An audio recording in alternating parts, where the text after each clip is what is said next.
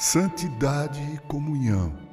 João, em sua primeira carta, combate uma forma embrionária de gnosticismo, uma heresia que negava a encarnação de Jesus, que afirmava que a matéria é má e que o espírito é bom.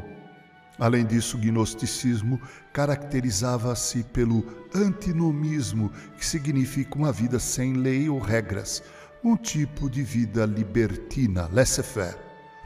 Logo nos primeiros versos, João mostra que Jesus foi de carne e osso.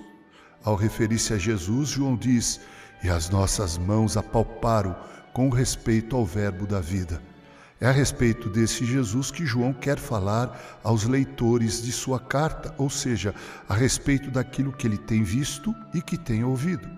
A intenção é, com base nesse depoimento, fazer com que seus leitores tenham comunhão com Deus Pai e seu Filho Jesus.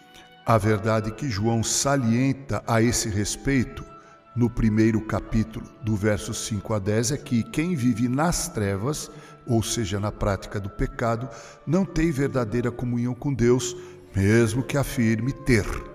João expõe isso da seguinte forma: primeiro, Deus é luz. Em Deus todas as coisas são claras e explícitas. Tiago, irmão de Jesus, escreveu: Toda a boa dádiva e todo o dom perfeito são lá do alto, descendo do Pai das luzes, em quem não pode existir variação ou sombra de mudança. João diz também que se temos comunhão com Deus, andamos na luz. Deus é luz e todos aqueles que têm comunhão com Ele andam na luz, ou seja, esboçam um tipo de vida na qual o pecado é um acidente. Provavelmente João tivesse em mente aqueles mestres do gnosticismo que estimulavam um tipo de vida libertina. E em terceiro lugar, João demonstra que comunhão com Deus implica em comunhão uns com os outros. Quando os corações são quebrantados e contritos por Deus, então eles estão unidos e caminham na mesma direção. O pecado é uma barreira que se opõe à verdadeira unidade, mas a santificação é o processo que nos iguala e nos une.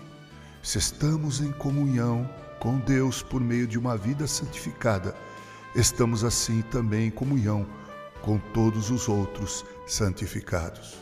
Querido ouvinte, de Deus não podemos ocultar absolutamente nada nem os anseios mais escusos que residem em nosso subconsciente, porque Ele é luz puríssima. Se dissermos que andamos com Ele, isso deve ser evidenciado em uma vida piedosa e de comunhão com os demais irmãos.